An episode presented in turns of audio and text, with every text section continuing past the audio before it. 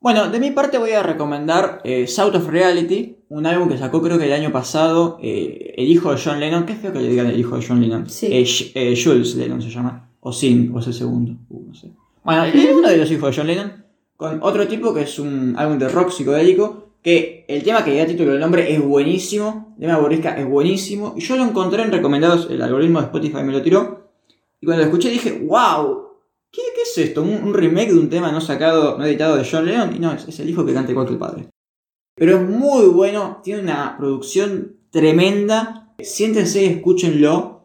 Eh, es un álbum que lo vas a olvidar dentro de dos meses, no te va a marcar, pero está muy bien hecho, o sea, es un muy buen 7. Yo voy a recomendar García, un podcast de entrevistas con Charlie de Termo. Hay un libro que hicieron, que hizo esta editorial, pero estas son las entrevistas propiamente dichas en, en audio. Nada, es una recomendación para escucharlo una vez más y quizás un poco más entero a Charlie, eh, más que ahora, así que eso.